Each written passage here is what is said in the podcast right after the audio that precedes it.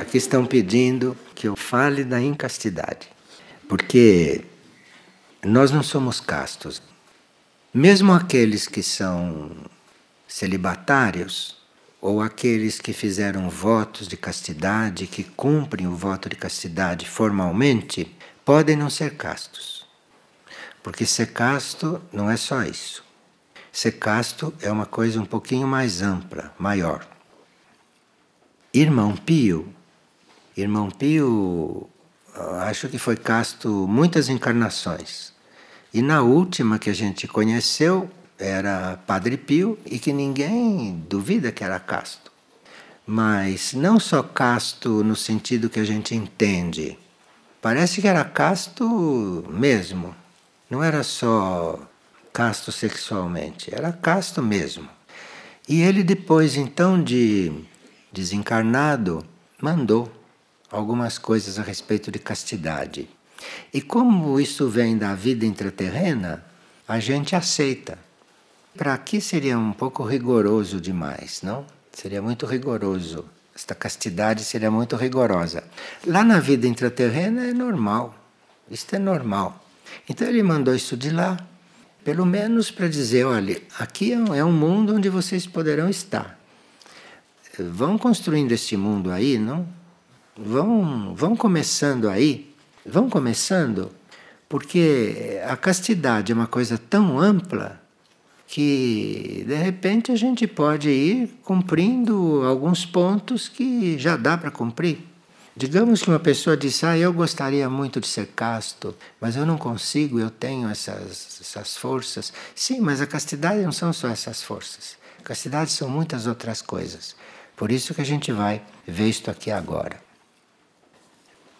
Por que, que eles estão mandando isto para nós? Por que, que estão mandando agora esse assunto da castidade? Eles estão mandando porque de lá mesmo de onde eles estão, dos centros planetários, está vindo um estímulo muito forte que é permitido que esses estímulos nos venham porque nós estamos num momento muito importante. Então, como último recurso, estão mandando os estímulos fortes para nós, para ver se dá para tirar alguém mais né, desta, desta ilusão terrena. E esses estímulos muito fortes começam a mexer com forças nossas, que estavam não quietas, mas que estavam aguardando o momento de nos atacar. Então estão quietas, parece que estão quietas, mas não estão. Estão sorrateiras, sorrateiras, aguardando a gente abrir uma porta para ela entrar. Por isso a gente diz que estão quietas, mas nunca estão quietas. Então, nessas correntes, nesses impulsos que os centros planetários mandam, isto começa a emergir coisas nossas que estão ocultas. Esses impulsos vêm e, como são fortes, mexem com as coisas nossas que estão lá dentro guardadas, ocultas, que a gente não conhece. Então, eles têm consciência que estão nos impulsionando muito e que não estão nos provocando só espiritualmente. Estão mexendo também com o que está lá guardado, que a gente nem sabe que tem. Então, como eles se sentem responsáveis por isso, eles estão descrevendo para nós a coisa com mais clareza, com mais amplidão, porque o nosso sistema de compreensão é muito reduzido, muito reduzido. Então, nós todos sabemos que temos que estar no controle das nossas forças, sabemos que temos que estar no controle das nossas energias. E se a gente vai entrando por esse caminho, a gente chega num ponto que diz: bom, agora o que, que falta controlar? Falta controlar a energia sexual. Isso você tem que chegar a controlar. Tem gente que chega aí. Tem gente que se autocontrola, já que se autodisciplina, tem gente que se, se propõe a ser o próprio guia na matéria, se propõe. Mas depois chega num ponto que ele resolve muitas coisas, mas quando chega na hora da energia sexual, ele diz: e agora aqui? E agora? E agora? Então aí criaram não é, essa, Criaram essa palavra, seja celibatário. Sim, celibatário quer dizer que você é celibatário, quer dizer que você não, não pratica o sexo, celibatário. Mas será que você é casto? Aí que começa a entrar o, o, o ensinamento espiritual, né? Começa a entrar o ensinamento que não, não é só o controle físico, não é só ser celibatário. Porque tem pessoas que encontram até uma comodidade em serem celibatários. O celibatário só tem que tratar da vida dele, depois ele vai se ocupar de quem ele quer e não de quem está ali para ele se ocupar. Então, ser celibatário, só isso, alguém pode achar até muito cômodo, né? Ser celibatário. Vocês já pensaram como é cômodo? Se você já controlou até um certo ponto, mas não é só questão de ser celibatário. Ser celibatário é fácil. É só você resolver, manda uma ordem para lá, tudo fica quieto e pronto. Você põe a mente em outra coisa. Não, não é, não é bem assim. Você fica quieto, pronto. Mas você tem que pôr a mente em outra coisa. Quando você manda ficar tudo quieto, é hora de pôr a mente em outra coisa e não de ficar ali mandando ficar quieto, quieto. Não, não. Você já mandou ficar quieto, então para. Agora põe a mente em outra coisa. Aí sim dá. Aí dá. Se você mantém a mente na outra coisa, se você consegue manter a mente na outra coisa, supondo-se que você tenha posto a mente numa coisa real, válida, evolutiva, porque aí vem outras forças também para ajudar. Nisso, irmão Pio diz: não, vamos, vamos ajudar esses irmãos lá da superfície que estão nesta linha, né? E aí começa a nos explicar que as causas de nós não conseguirmos ser castos, as causas da energia, da incastidade são várias as causas. Não é só isso não que a gente pensa. Por exemplo, quando a gente não controla as emoções, isto é uma causa de incastidade. Então, às vezes, você começa a controlar as suas emoções e aí fica mais fácil. Mas sem você ter o controle das suas emoções, não sei se é fácil ser casto. Aí vai ter que reprimir. E tem gente que reprime diz: Eu vou reprimir, pronto, e dê no que der. Mas podia ter começado com as emoções. Podia ter começado controlando as emoções, se emocionando com coisas mais simples, eh, se emocionando, por exemplo, com uma sinfonia de Beethoven. Vai se emocionar com uma sinfonia? Para isso ele escreveu aquelas coisas. Veio um ser que escreveu uma sinfonia para te emocionar. Será que ele escreveu aquilo com a mesma intenção dessas coisas que a televisão faz você se emocionarem? Não. Ele vai fazer você se emocionar de outro jeito. Você vai se emocionar ali de outro jeito. E ele vai levar a sinfonia de um modo que você primeiro se emociona, depois ele leva você a um outro estado, um outro estado. E para isso é uma sinfonia. Ele precisou de mais de uma para fazer esse trabalho conosco primeiro nos emocionar e depois ir educando a nossa emoção, canalizando a nossa emoção para uma, outras notas. Enfim, ele não sei como é que ele fez. Mas aí você teria que aprender a controlar suas emoções. Antigamente fazia parte da educação, fazia parte ouvir música. Então era mais simples controlar as emoções, porque se ouvia coisas que nos alinhavam, que não. Mas hoje, essas coisas, hoje os espíritos têm que trabalhar muito mais. Hoje nós estamos numa época que precisa estar muito mais decidido e consegue. Então, o controle das emoções, o controle dos sentimentos. Como é que você quer ser casto se você não controla os seus sentimentos? Como é que você quer ser casto se os seus sentimentos ficam descontrolados? Se você não consegue compartilhar um sentimento no grau, no nível, no, no, na dose que você acha que é equilibrado. Se você não faz isso, você não pode ser casto. Porque a sua incastidade está no teu sentimento, está na sua emoção.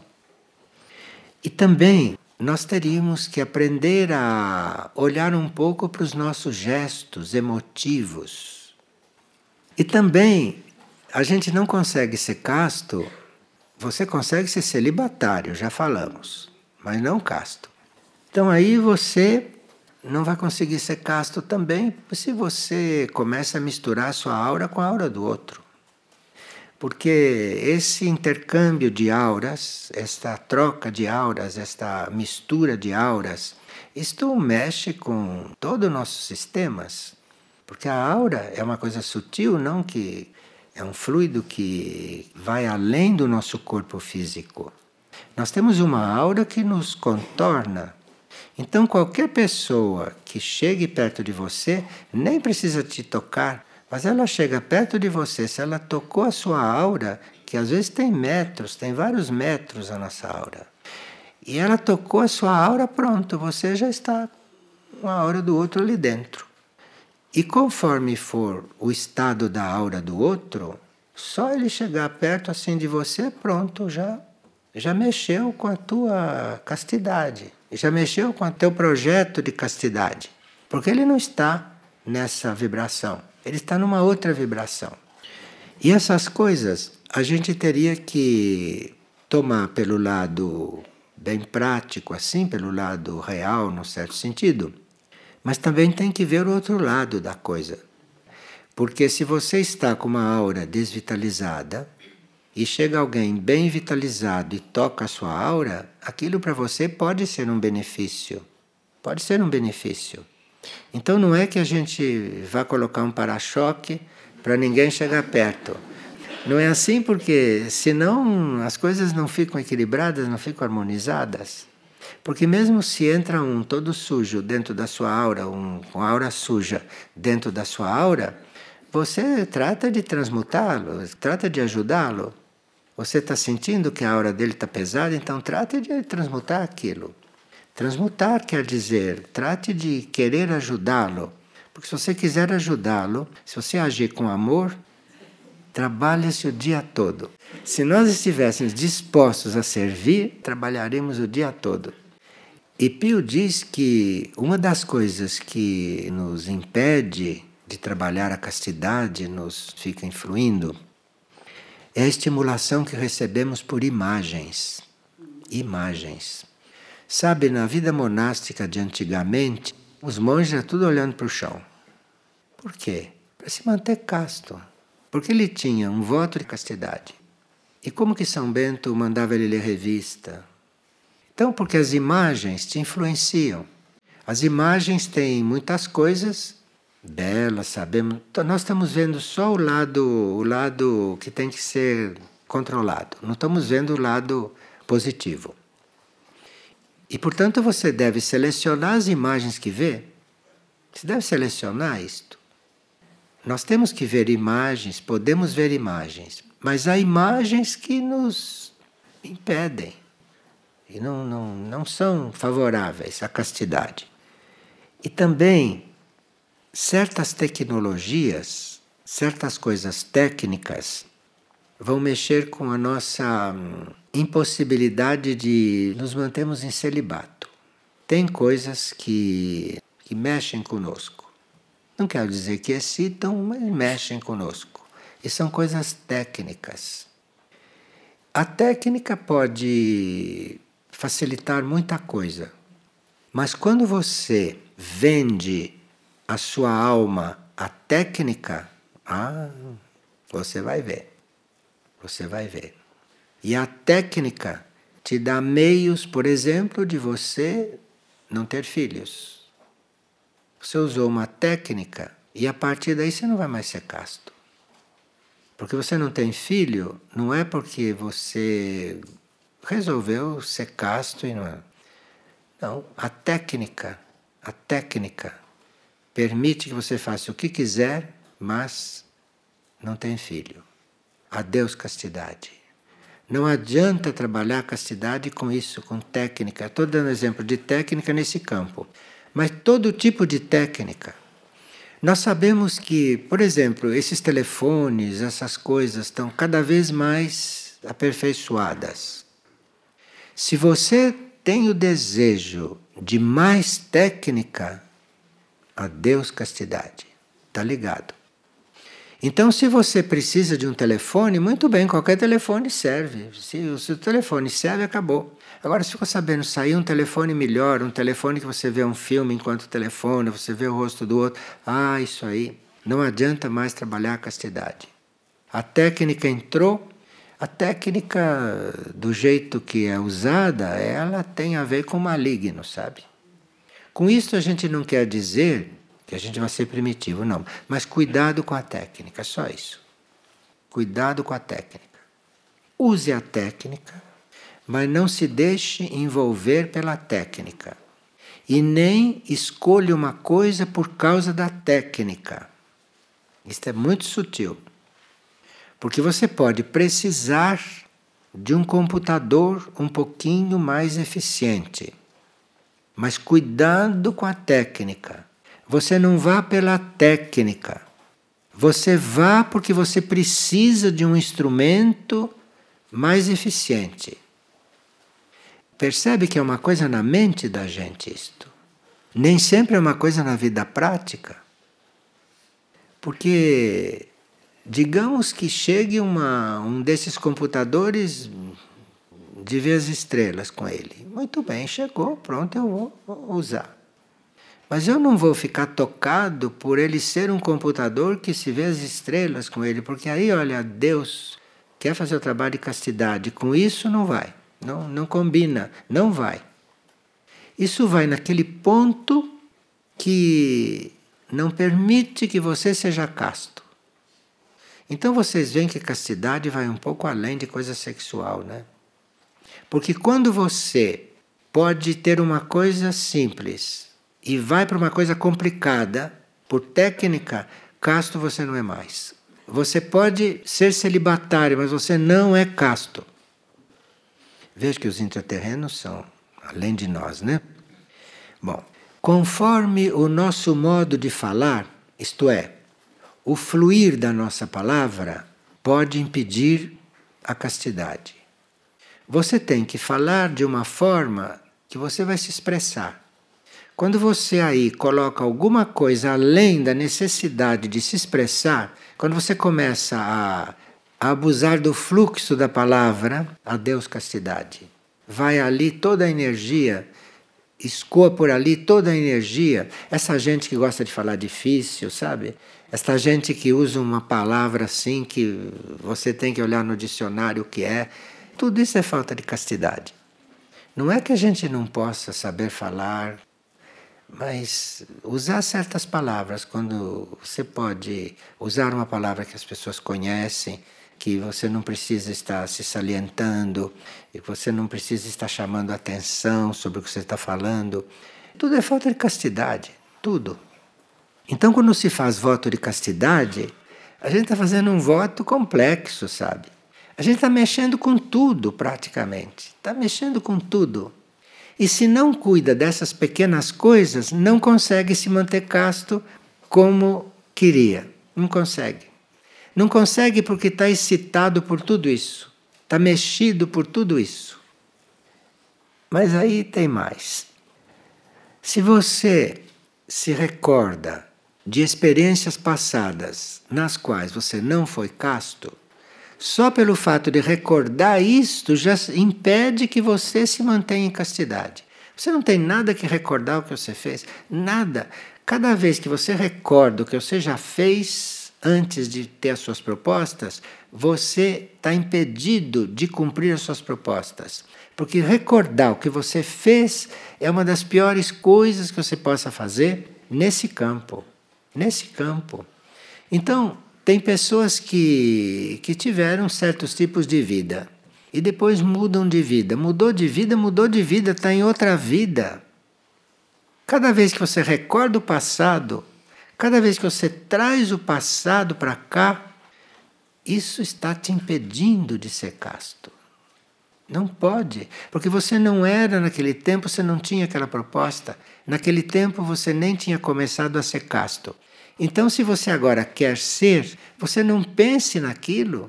Porque cada vez que você pensa naquilo, você coloca aquele ingrediente dentro do teu presente, isso te segura naquela situação. De outro jeito, mas você não sai daquela situação. A recordação de experiências, de vivências e de registros das experiências passadas nesse campo. Veja, digamos que a gente diga: Bom, eu quero ser casto. Eu quero ser casto. Muito bem. O outro quer ser casto também. Então vamos trabalhar juntos? Somos castos, existem grupos no monastério, todos ali estão para ser castos. Então vamos trabalhar juntos.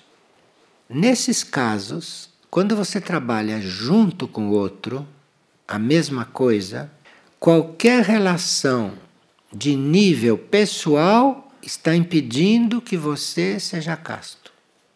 Então, se você tem relações com outras pessoas que estão trabalhando a mesma coisa no campo da castidade, você precisa ter muito cuidado para lidar com eles não pessoalmente, mas tem que lidar com eles como almas ou como espíritos.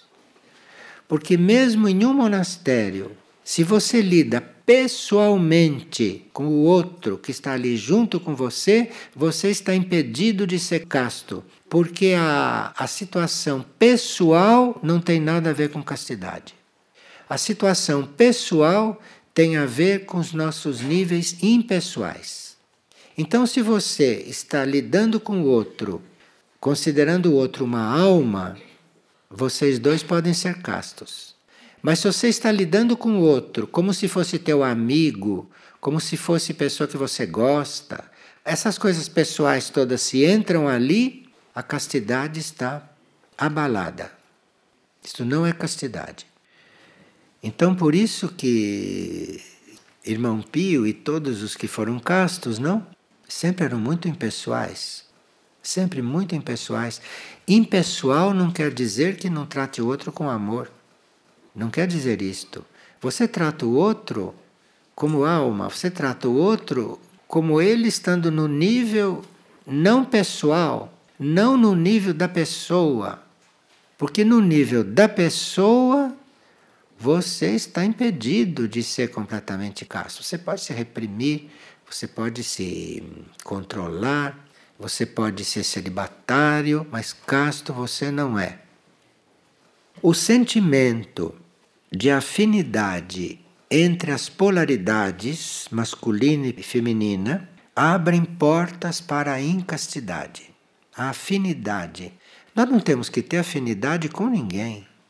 Agora, afinidade entre polaridades, a isso aí, castidade passa longe. Castidade nem se aproxima com isto. Nem se aproxima. A ativação de fatos passados antes de se encontrar a vida do espírito, recordações que semeiam e reafirmam o compromisso com energias humanas, isto tudo impede a castidade. Então você pensa que é casto, mas não é. Com tudo isso, não é. Tem um trabalho aqui, sabe? Um trabalho grande. Com esse trabalho todo, mas este não envolvimento com essas energias, nós experimentaríamos dentro do corpo físico uma liberdade que jamais poderíamos conhecer. E nós não temos ideia do que é a liberdade, porque a liberdade mesmo seria você ser casto. A liberdade mesmo seria você ser aquilo que você é no seu nível além dessas polaridades masculina e feminina e todas, as, todas essas suas vibrações. Quando você vai escrever para uma pessoa, você vai escrever para uma pessoa, como a gente escreve para os outros a toda hora, tem muito motivo para escrever para os outros. Então você vai escrever para os outros. Se ali você não diz exatamente o que tem que dizer, mas você começa, meu caro, meu isso, meu aquilo, meu anjo. Cuidado com isso. Cuidado com isso, porque se depois você quiser frear aquelas outras forças, nem freia mais. Já não freia mais. Então, a escritura de mensagens pessoais entre as consciências, as energias que estimulam a falta de impessoalidade, quando se coloca no papel, isto não deixa que a gente transcenda os atavismos terrestres. Então não é só no sentimento, é também quando você escreve. Também quando você escreve. Bom, se a gente fosse ouvir isto, se a gente fosse praticar isto, se a gente mandasse bilhete uns para os outros aqui, não pusesse o caro, dissesse o que tem que dizer, todo mundo recebia bem, né? ninguém se sentiria inseguro. Será que ele não liga mais para mim? Será que essas coisas assim? Não se seria mais inseguro. Quem sabe se nós nos ajudamos a nos libertar, não? Porque se nós tivermos essa intenção, e se nós tivermos esta intenção, e se quisermos ajudar os outros, aí podemos ser mais livres, não para para agir de certas maneiras, sem dizerem que a gente é rígido, que a gente é grosseiro, que a gente não é educado, que a gente não é camarada. Essas coisas que as pessoas dizem, porque não são castas, não são castas. E então sente falta dessas coisas. Aí, a distração, a distração, isso é um problema sério. Distração. Você ficar distraído, não consegue ser casto não consegue nem, nem as coisas mais primárias da castidade, não consegue. Está distraído, não consegue. É preciso uma certa concentração e a falta de oração. Bom, aqui chegou num ponto que hum, tem muitas coisas que a gente pode fazer que são concretas, que são válidas, mas aqui precisa entrar uma outra química, precisa entrar uma outra química também. Porque tem horas que essas coisas são muito fortes e tem que entrar outra química. E essa química está na oração. Quem ora, quem ora de verdade, tem isto tudo muito facilitado. Quem ora, até através da oração, vai conseguindo, vai conseguindo não passar por certas crises através da oração. Porque a oração é uma química, não? Quando nós estudamos oração, vimos que aquilo é uma química, uma química oculta. E a oração faz parte desta química. Por que que no monastério as regras mandam as pessoas orarem várias horas? Porque a oração dissolve tudo. Se a pessoa realmente ora, ela vai dissolver isso tudo com muito mais rapidez. Um trabalho de uma vida pode acontecer em um, em um tempo de oração. Por isso é que nos monastérios se ora o tempo todo também. Também por isso. Porque se você quer propor que as pessoas vivam em castidade, elas precisam orar sempre. Porque não é só questão de viver em celibato, é questão de prosseguir no trabalho da castidade. E isso é a oração que faz, porque a oração vai naqueles níveis inconscientes, onde a gente não sabe o que se passa. Então você está se trabalhando conscientemente, mas você não sabe o que se passa no seu nível inconsciente. Você não sabe se você está atuando lá no seu processo de castidade. A oração vai lá. A oração vai lá e vai aonde você conscientemente não pode ir fazer esse trabalho. Então a oração é uma grande irmã nossa. Quando nós temos realmente uma intenção de vida, e sabemos já a priori que aquela vida para nós não vai ser fácil, vocês se ponham a orar que você vai ver como as coisas começam a acontecer. Aquilo que parecia impossível, que parecia fora do seu alcance. Mas se você quer mesmo, você vai orando que vai acontecendo. E aqui diz isto. A distração e a falta de oração, isto cria condições para que as tentações externas entrem na sua morada interior.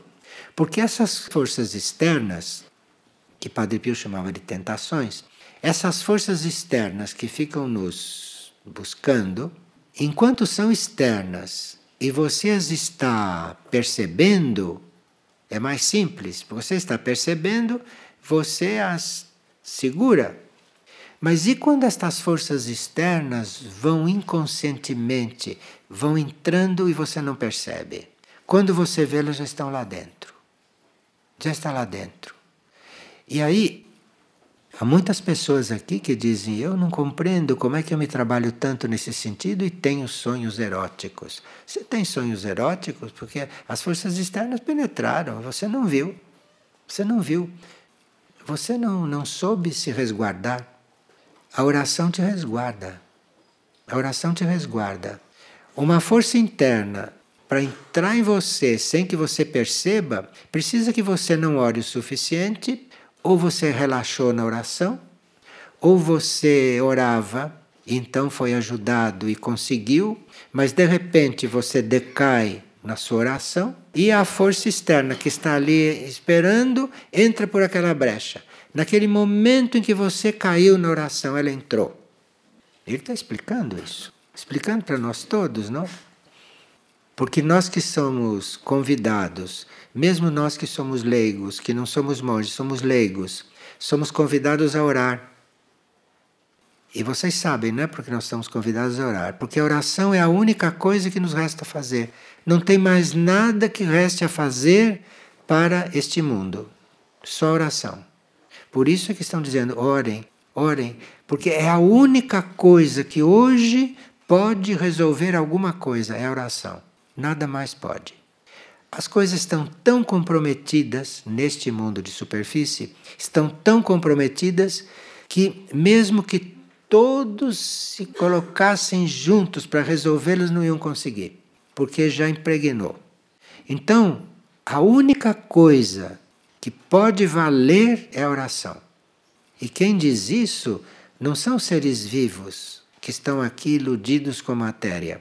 Quem diz isso são entidades que estão nos outros planos e que veem o que se passa aqui como quem lê um livro aberto, sabe tudo o que se passa aqui. E nos dizem que as coisas, no ponto em que estão, não tem mais jeito. E que a única coisa que resolve é a oração. Resolve o quê? Precisa experimentar. Porque se resolve a nós, está resolvido que nós é que somos o problema. O resto está aí para ser mesmo purificado. O, o que está aí não tem arrumação. Quando você tem uma pessoa morando numa casa que serviria para muitas pessoas e ela mora ali sozinha, e você vê gente caída na rua, sem teto, isso não tem jeito. Não tem jeito porque aquilo é a consciência de um e a consciência de outro, que é assim, que está naquele ponto. A consciência está naquele ponto. E com essas coisas de consciência, só a oração, a oração, a oração chega lá.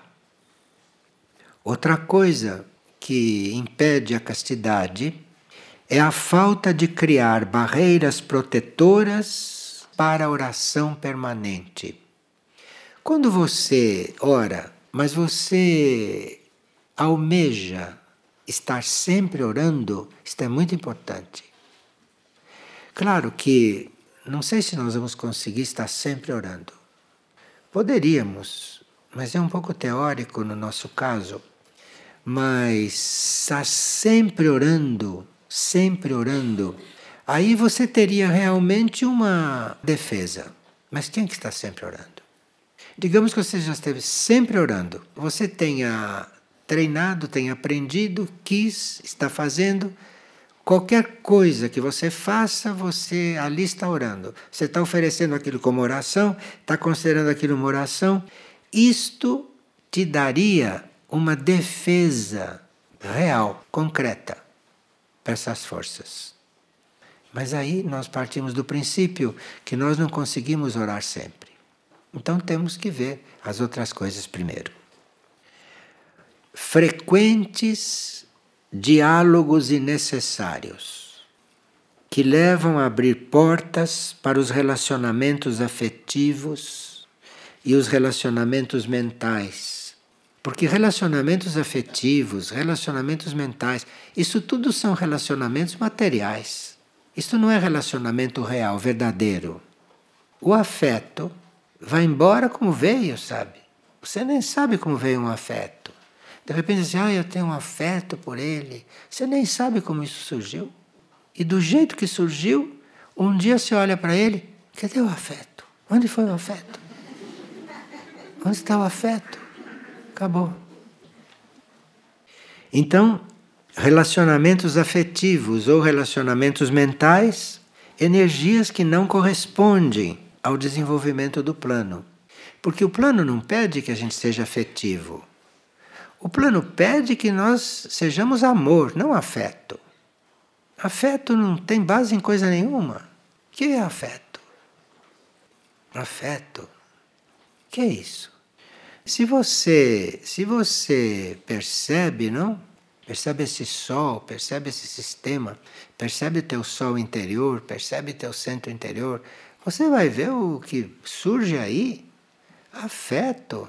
Afeto é como no campo do, do, das crianças, é aqueles brinquedinhos pequenininhos assim, que imitam um carro de bombeiro. Aquele é afeto, para apagar incêndio.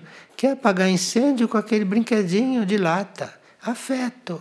Você quer amar com afeto? Que isso? Você vai ser bombeiro com aquele brinquedinho de lata. É isso que você quer? Acorda, gente. Acorda. Obrigado para todos.